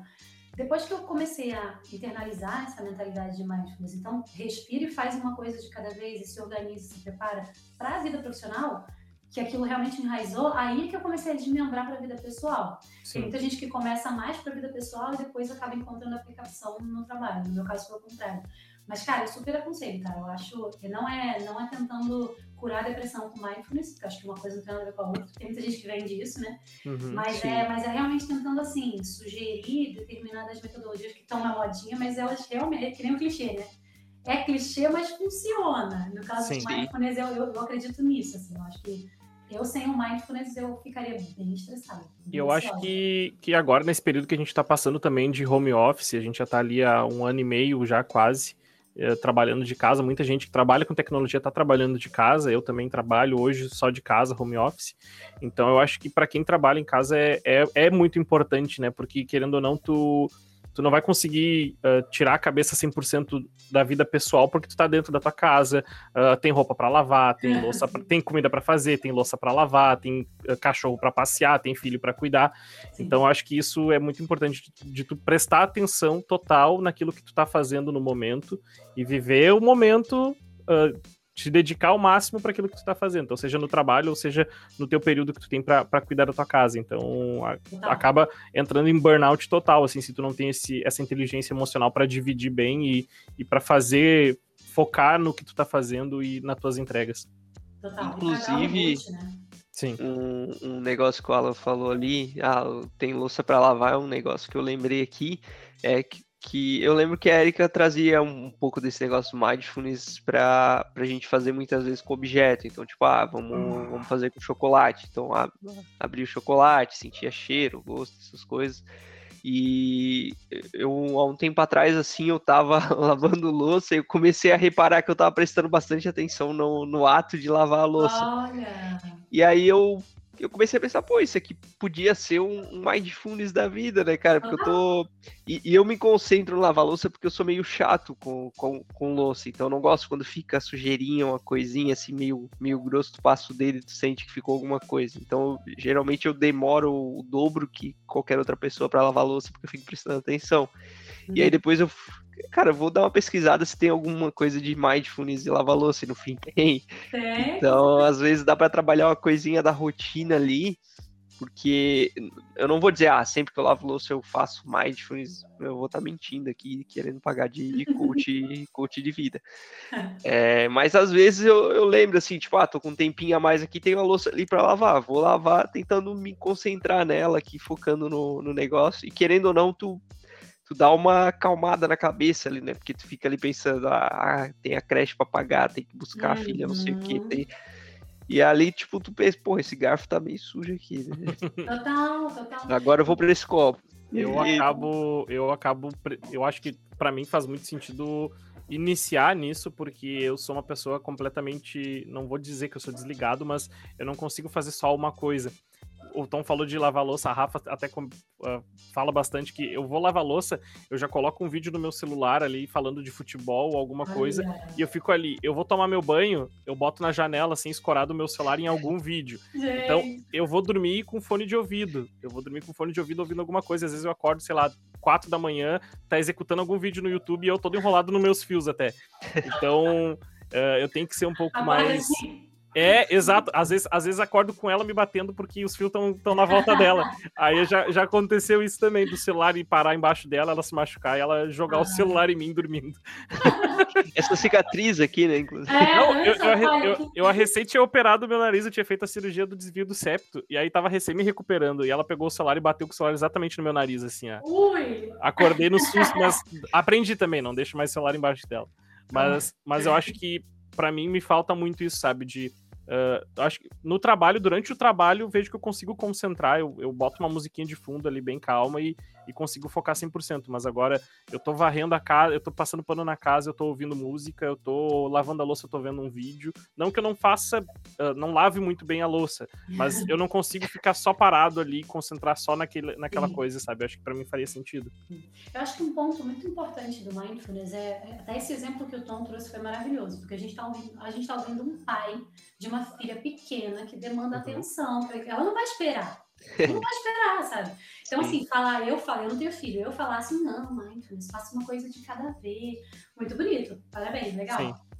Agora, um pai de uma criança pequena dizer que, pô, ele encontrou no momento de lavar louça, uma hora específica que ele conseguiu realmente acalmar os pensamentos e as expectativas e as preocupações, porque ele estava focando no garfo que estava com sujeira.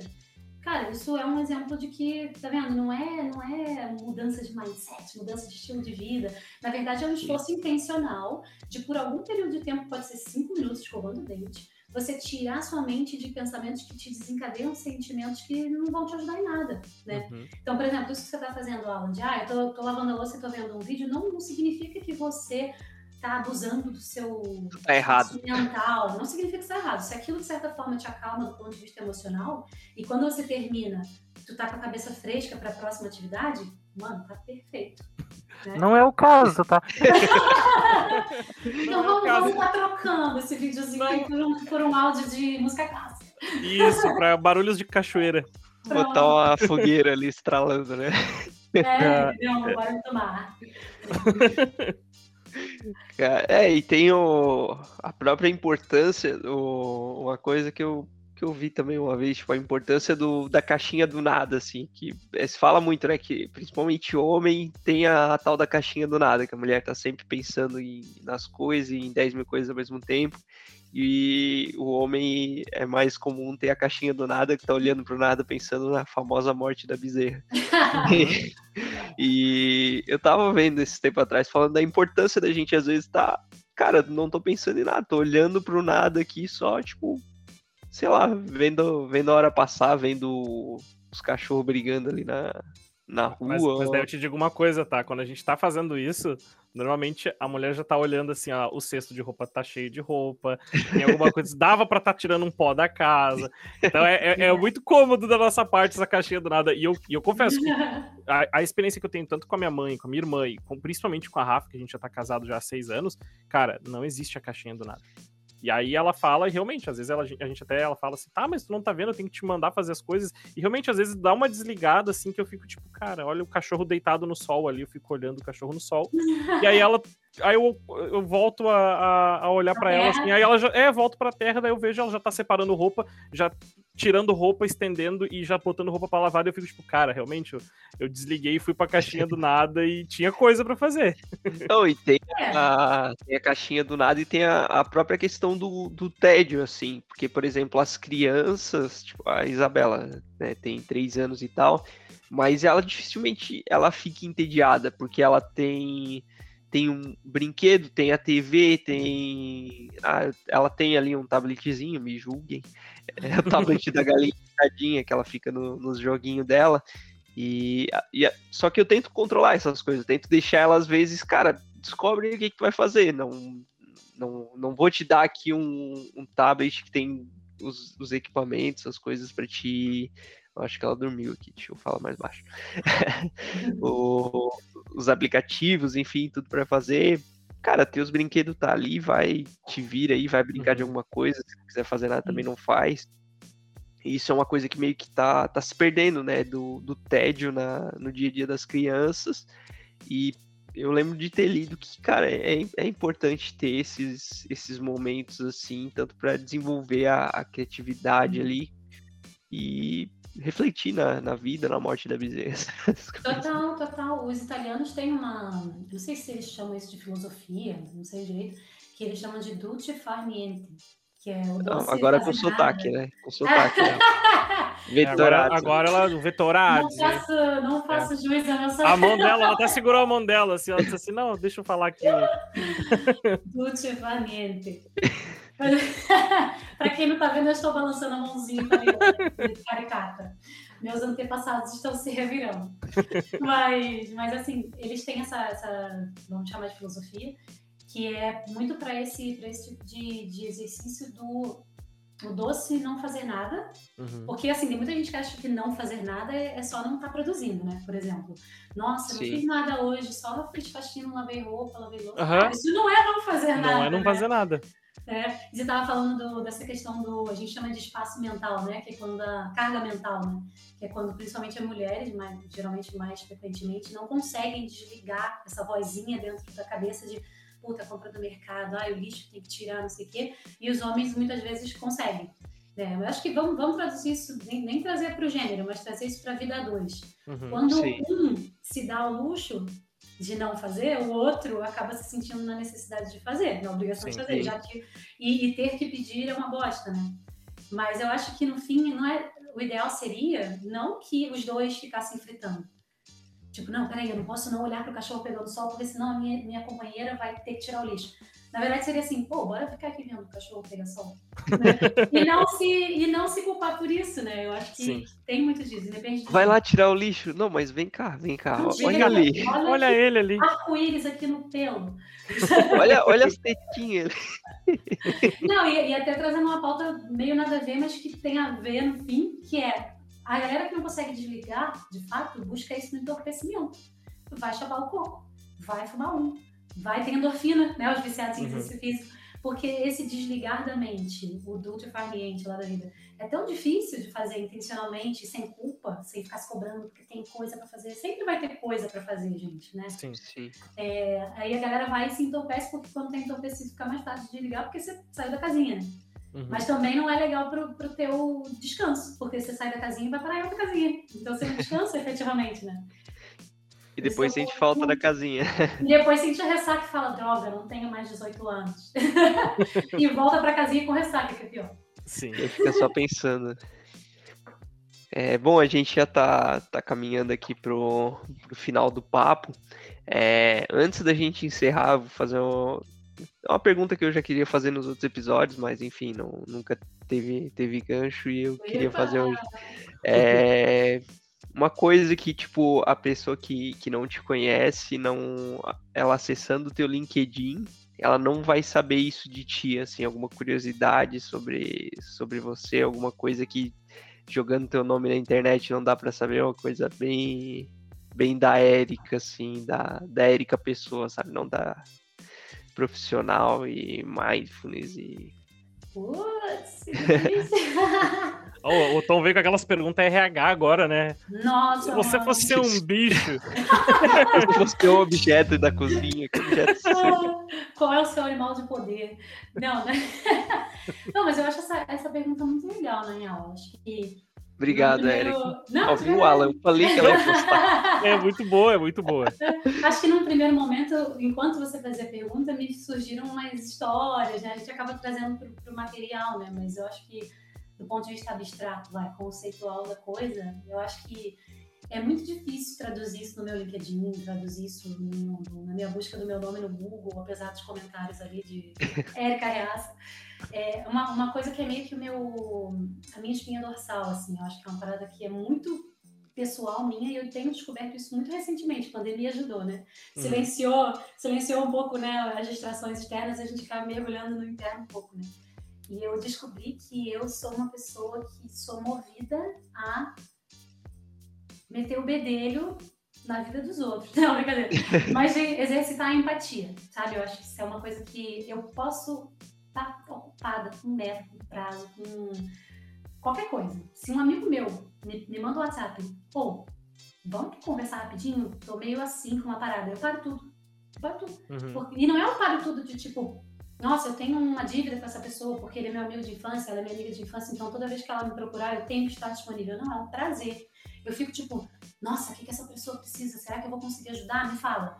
E às vezes eu não dou conselho nenhum, só fico assim, puta merda, sério? Nossa senhora. E aí, o que que tu fez? E o que que ela respondeu? E depois? Não, beleza, depois você me conta, hein? Na real, na real, eu não ajudei em nada, eu só ouvi. Mas é uma coisa que me dá um prazer absurdo, sabe? Porque eu, depois que eu, eu tô até estudando um pouquinho isso mais, a RD me ajudou muito nisso, de conhecer aquela coisa da comunicação não violenta.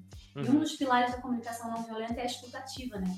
E depois que eu comecei a ler sobre isso, eu pensei assim, caraca, é isso sou que eu. eu tenho. Não, não sou eu, tenho muito ainda para melhorar nisso, muito, porque a escutativa de fato, assim, ela é super intencional mesmo, né? Você até pensa na pergunta que você vai fazer para estimular mais coisa vindo daquela pessoa, né? Mas eu não fazia isso tão intuitivamente. Mas eu, eu consigo entender qual é o ponto de prazer que eu tenho nisso, que é aquela coisa da troca genuína. Porque se você escuta sem a escutativa, você vai ficar sempre na página 1 do Google ali, né? Uhum. Ouvindo só ali o que, o que tá para todo mundo, né? O que tá ali na superfície. Mas quando você dá uma pausa e fica olhando a pessoa, assim, você tá olhando para ela e ela vê que você quer ouvir mais, começam a vir coisas mais de dentro, mais profundas, mais reservadas daquela pessoa. E assim, eu aconselho fazer isso com amigos, tá, gente? Assim, porque pessoas que você tem intimidade, que ela Sim. vai compartilhar uma coisa com você que você minimamente vai saber o que fazer com aquela informação. Se você fizer isso com estranho na rua, você pode cavucar feridas e depois não dar o apoio, né? Não aconselho. Chega no desconhecido na rua e diz assim: e aí, tu tem um probleminha? Quer falar para mim? Bota na banquinha, dou conselhos de graça, escuta. A enfermeira da vacina do Covid, né? Ela vai dar a vacina. E aí? Como é que tá esse dia aí? Todo mundo. Alguém já perguntou como tu tá? Mano, aí já era, né? Aí começa o chororô. Acho legal, mas aí você tem que ter respaldo. Não adianta é. você pegar e botar o escolhido pra fora do armário da pessoa, depois ajudar ela a, sei lá, ilustrar ele. Sim. Mas, mas eu sinto que é isso. Isso é uma coisa que não tá em lugar nenhum sobre mim, mas que é uma parada muito minha, assim. Eu tenho um genuíno interesse nessa troca. Bom, então já aproveitando, pessoal, quem tá ouvindo aí tá com algum problema, tá passando por alguma é. dificuldade, é, chama a Erika. É, é Vetorazo com dois T's e dois Z. Então achem ela lá e comecem a mandar ela seus problemas. Site também. Manda lá no formulário de contato do site dela, fala o teu problema. É isso, é isso. Alinhando expectativas, qual vai ser o retorno esperado? Eu vou te ouvir. Isso, ela vai Se eu vou resolver o seu problema, aí a gente já vai ter que Ela vai ouvir. 90% das pessoas nem faz, né? Eu, a, pessoa, pessoa vai ficar ouvindo e já pensando na resposta, tipo, ah, mas pelo menos você, pelo menos Não, você tem as numa suas própria pernas. história, né? É, ou então numa história pessoal, isso é uma coisa que me deixa tão frustrada, assim, sozinha. Quando eu vou conversar com alguém, a pessoa fala, e aí, como é que você tá? Ah, tô mais ou menos, esses dias aí eu tava meio pra baixo, que meu avô tá doente, menina, meu avô morreu no começo da pandemia. Aí você fica, É. E agora, o que que eu faço? É, né? uma- Tipo, eu dou apoio Acaba sendo uma competição pra ver quem tá pior, né? Sim. E você se sente solitário, porque aquele diálogo É. nunca aconteceu, né? É, exato. É mais um gancho pra, pra contar o que tá passando na própria vida, né? Exatamente, as outras pessoas viram tópico de conversa, né? Eu fico irritado às vezes até quando, quando eu vejo que, a- que as pessoas estão conversando e, um- e uma pessoa tá usando a outra meio que como uma escada ali pra soltar as coisas dela. Assim, ah, e aí, o que aconteceu no teu final de semana? Ah, o meu nada e o teu. Ah, então, no meu eu fui- peguei um iate, fui lá pra não sei o que. Tava doida pra contar a história do iate, mas deu. jogou o verde ali pra, pra dar uma É. abertura. É real, e não tem nenhum problema você querer contar a história do iate, mas porra, seja transparente. Mas é senta uma e coisa fala, pô, tá com cinco minutos, tô louca pra contar como é que foi meu fim de semana. E vai, entendeu? É, porque daí às vezes a pessoa fala, pô, final de semana foi uma merda, não sei o quê. E a tu nem pessoa, e a pessoa caga pra tua resposta e diz, ah, o teu foi ruim. Nossa, mas eu andei de iate. Aí a pessoa fica mais ruim ainda. Tipo, a pessoa fica, eita. Se você já tava na merda, você É. enterra. É, é verdade. Cara, muito bom o papo, Érica. É, te agradecer aqui pela, pela participação, já estamos estourando aqui o, o horário. É, acho que ficou muito legal o, o modelo da conversa, até um, é um é um formato assim que a gente tá, tá, tá se cobrando em fazer mais, porque querendo ou não, a gente começou com pessoas que a gente conhecia bem, assim, já tinha as histórias para puxar, só que a gente quer trazer, tipo, independente das histórias que a gente conhece, mas que a pessoa compartilhe, né? Então, é, no teu caso, eu conhecia um pouco da- das coisas ali, das histórias, é, mas a parte da empatia, por exemplo, já, já não sabia. A, a parte ali do, de salva-vida da, da Califórnia, sabia meio por cima. Ah, então, a, a ideia é que que a conversa vá se desmembrando durante o, durante o episódio mesmo. Acho que foi bem o, o caminho que a gente seguiu aqui. Te agradecer por essa, por essa hora disponibilizada pra gente Imagina, eu te agradeço. Agradeço vocês. e desejar sucesso aí na, na carreira, né, na- nas próximas etapas, tá, profissional aí com certeza fora da curva, uma pessoa também, uma pessoa empática, que conversa, escuta, é, só, só sucesso pra ti. Ah, obrigada, Tom. Obrigada, Alan. Eu amei o convite. Eu acho o projeto de vocês muito legal. Eu acho que eu, quando eu ouvi o, o piloto, eu lembro de ficar pensando assim, cara, é verdade, né? A gente escuta uns podcasts aí cheios de conteúdo, mas É. que realmente a gente tira insights, não são tantos assim, né? Muitas vezes. E não é uma coisa prazerosa, é um negócio que a gente faz meio que, pô, tá, não dá nem uma risadinha, né? E eu acho que aqui o projeto de vocês, além de ter essa coisa de, tá, tem, tem conteúdo, tem perguntas sobre carreira, a gente falou de marketing, a gente falou de tecnologia, a gente falou de internacionalização, mas a gente também rachou, né? E ficou rindo, falando um monte de piada, fazendo graça de coisa séria, enfim. Porque aí eu acho que torna realmente o, o formato podcast, até também quem está assistindo o vídeo, muito mais interessante. Talvez a galera não ponha no 1.7, sei lá, pra ouvir, né? Sacanagem também. Quem bota no 1.7 aí, pessoal, o sacanagem. É, né? a gente vai começar a fazer uns episódios só falando bem rápido já, porque daí no 1.7 não consegue ouvir. boa, Já faz de o narrador de propósito. rodeio já.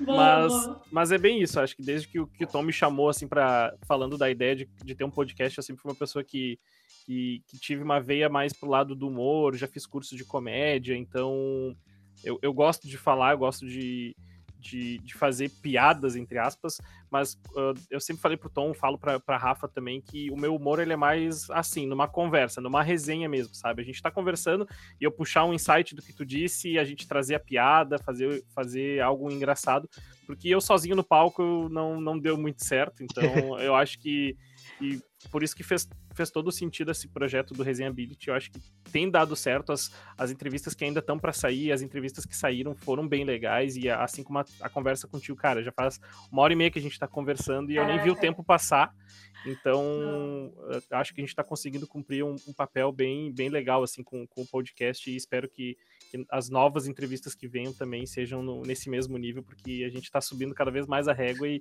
e esse papo hoje não foi diferente, foi, foi muito massa mesmo te conhecer. Tá cada Legal, vez melhor. Não, eu tô doida pra ouvir os episódios que vocês já gravaram, mas ainda não foram ao ar, porque eu tô ali assídua, pendurada no, na beirinha do Spotify. E, e assim, eu torço muito pelo sucesso de vocês, porque vocês terem sucesso, terem né, é, convidados cada vez trazendo mais temas e entrando bem no formato que vocês querem, significa que vai ter mais gente vivendo isso, né? Ouvindo isso, tendo essa experiência Sim. e de repente se inspirando também. Né? Então, parabéns Sim. pelo projeto de vocês e muito sucesso. Ah, valeu, obrigadão, Eric. E obrigado também por quem, quem acompanhou o episódio até aqui. Quem, quem gostou, deixa o joinha aí, está vendo no, no YouTube, deixa o like, se inscreve. É, quem não gostou, sinto muito, vai, vai, vai ver, vai ouvir outra coisa, porque esse, esse aqui não é pra ti, então. Uma coisa que é importante também lembrar, Tom, se o pessoal que tá nos ouvindo tiver alguma indicação, até a Erika, se tiver algumas indicações de pessoas que acham que, que seria legal ouvir a história e bater um papo com a gente, fica à vontade para indicar, pode comentar lá no YouTube ou nos chamar no, no Instagram lá do Resenhability, pode nos, nos chamar lá, que nem eu e Tom falou, se a gente não chamar a pessoa, talvez a gente não, não gostou tanto.